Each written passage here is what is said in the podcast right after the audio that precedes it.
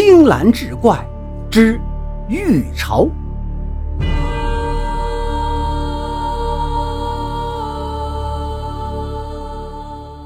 南宋年间，朝臣田官泰因触怒天威，被贬为钱塘县令。他整天郁郁寡欢，无心处理政务。但是进入五月，他忽然一改颓废之状，开始积极着手筹办今年的钱塘弄潮。弄潮又叫戏潮，据传始于战国时期的伍子胥，为钱塘民间风俗。当年伍子胥被吴王夫差刺死，尸体被抛入钱塘江。伍子胥虽死，但浩气长存，其尸体随涛兴波，动如惊骇，声若洪雷，被后人尊为潮神，立祠怀念。每年的八月十八是钱塘江潮头最猛的一天。这一天，弄潮健儿们会勇敢地投身到猛烈的潮头中，在风头浪尖上展示他们的御潮技巧。但因为弄潮易发生溺亡事件，一度为官府所禁。朝廷迁都临安之后，弄潮之风再度兴起，渐渐演变成为一年一度的民间盛事。田官泰着急筹办钱塘弄潮，是因为朝中传出消息，皇上今年会亲自驾临钱塘江观看弄潮。田官泰叫来县衙的都头严峰问：“听说钱塘有一位弄潮奇人，精通传说中的御潮术，不仅能在滔天巨浪中行走自如，还有腾身百变的本领，不知是否真有此事？”严峰点点头，答道：“本县确实有这么一个人，他叫郑中奇，堪称钱塘弄潮第一人。只是不知何故，三年前他突然宣布不再弄潮，从此下落不明了。”田官太听了，连连叹息，想了想，又道：“你务必尽快找到此人，本官要亲自登门拜访，说服他今年到潮头竞雄。”严峰领命，出动衙差，很快就找到了郑中奇。但见这个弄潮奇人，田官泰大失所望。这郑中奇身高不过六尺，体格干枯瘦小，说起话来有气无力，哪像个弄潮健儿，完全是一副痨病鬼的形象。听田官泰道明来意，郑中奇摇头苦笑道。草民如今苟延残喘，已是艰难，哪里还能驾驭钱塘江的大潮啊？原来在三年前的那次弄潮中，郑中奇不幸被巨浪拍中，伤及肺腑，吐血半生，险些葬身于弄潮之中。昔日的弄潮奇人，如今居然连下水的勇气都没有了。田官泰听了，当下倒也没有勉强他。但是第二天，他忽然再度登门，身后跟着个壮实的少年。这是犬子田歌，他生性顽劣，厌恶读书，却偏偏喜好各类竞技之术，尤其对弄潮情有独钟，所以特地来拜先生为师，望习得御潮之术。郑中奇为难地说道。那潮头之上凶险莫测，公子娇贵，万一有个闪失，草民担不起这罪呀！田官泰摆摆手道：“先生不必顾虑，犬子热爱竞技，从小摔打惯了，您只需将技艺悉数传与他便可。”田家父子一片诚意，郑中奇只好答应收下田哥为徒。田哥从此跟着郑中奇苦练御潮术。他虽木讷少言，但对于竞技之术果然有过人的天赋，又肯吃苦，很快就领悟了御潮术的基本要诀。郑中奇欣慰之余，却发现这个少年总是眉宇紧锁，闷闷不乐，似乎怀着许多心事。掌握了御潮术的基本要诀之后，郑中奇带着田哥到钱塘江潮头实练。没想到，面对汹涌的潮头，田哥却忽然面露惊恐之色，竟然没有勇气下水。郑中奇心里暗自觉得奇怪：田官泰不是说他对弄潮情有独钟吗？郑中奇只好将此事告知了田官泰。田官泰听了，很是生气，当下将田哥怒斥一顿。在田官泰的威逼之下，田哥终于鼓起勇气，硬着头皮投身潮头。克服了渭水心理之后，田哥的弄潮技艺突飞猛进，果真很快就能在汹涌的潮头行走自如，变化多端，手执彩旗而不失。田官太观后击节叫绝，拱手对郑中奇道：“多谢先生。若是犬子今年能在潮头竞雄中夺得弄潮勇者之名，必当重谢先生。”郑中奇却道。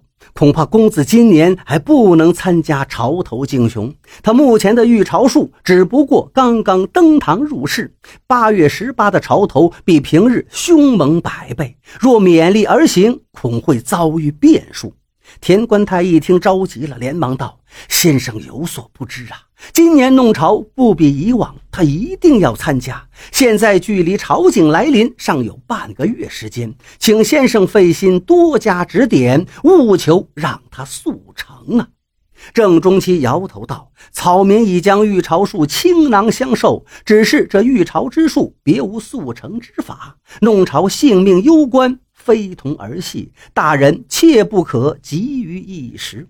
田官太的脸色顿时就寒了下来，打断了他的话，冷冷道：“既然你已经倾囊相授，其他的事就不劳费心了。”说完，拂袖而去。田官太所谓的速成之法，竟是让田哥不眠不休，日夜在潮头练习，而田官太则亲自在江边严苛的监督。田哥稍有懈怠，便会遭到一顿斥骂。这疯狂而残忍的训练方法，让郑中奇感到不寒而栗，却又不敢制止，只能暗自叹息，心里隐隐觉得不对。这田官太如此对待田哥，哪有半点父子之情？转眼就到了八月十七，明天便是弄潮之日了。钱塘县乃至整个临安城，已如过节一般热闹。这天晚上，田哥忽然跑到郑中奇家里，跪倒在地，流泪不止。在郑中奇的追问下，田哥才道出实情。原来，田哥只不过是田官太从民间搜罗来的竞技苗子。而田官太之所以非要他参加今年的潮头竞雄，是因田官太仕途不顺，想以此引起皇上关注而得以重返朝中，于是强逼田哥拜师学习御朝术。郑中奇停了，怔了半天，才跌足长叹道：“哎呀，御朝之术全凭一口精气，而这精气又不是朝夕之间可以训练来的。”为师当年就是因为精气不济，才被巨浪拍中。如若不是被人搭救，必定已葬身潮头啊！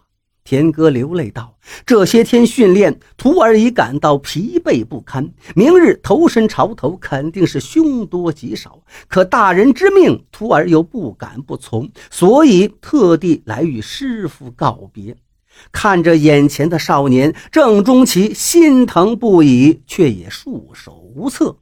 八月十八，大潮即将来临。由于田官太的精心筹办，今年的弄潮较往年更加热闹，几乎整个临安城的百姓都倾巢出动，钱塘江两岸人山人海，万头攒动，热闹非凡。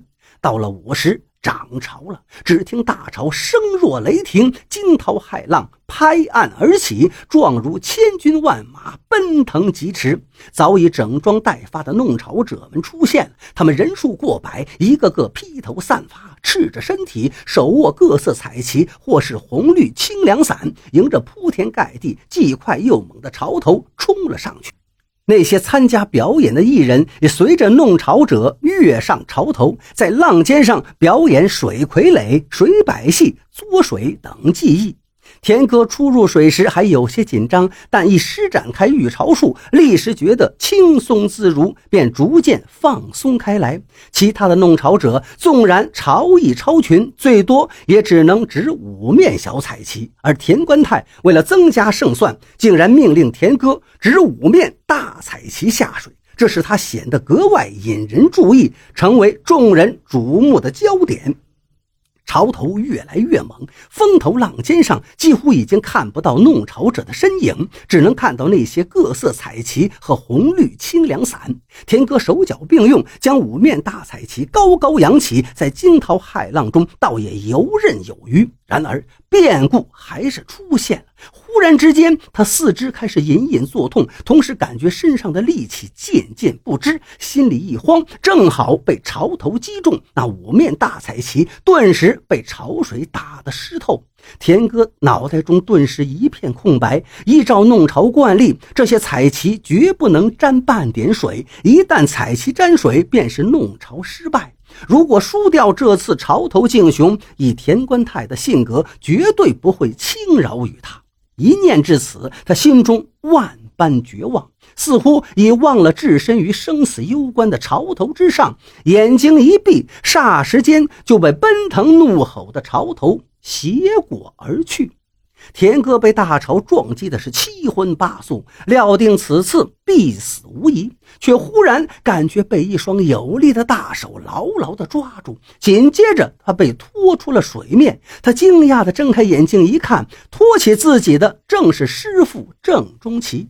此时的郑中奇赫然已不再是那个身高不到六尺的瘦小病汉，只见他全身肌肉块块隆起，犹如一尊显灵的怒目金刚，威风凛凛。他略一使力，便将田哥高高举起，如同举着一面醒目的旗帜，腾跃大潮峰端，双脚踏着腾空巨浪，灵活自如地飞掠而过。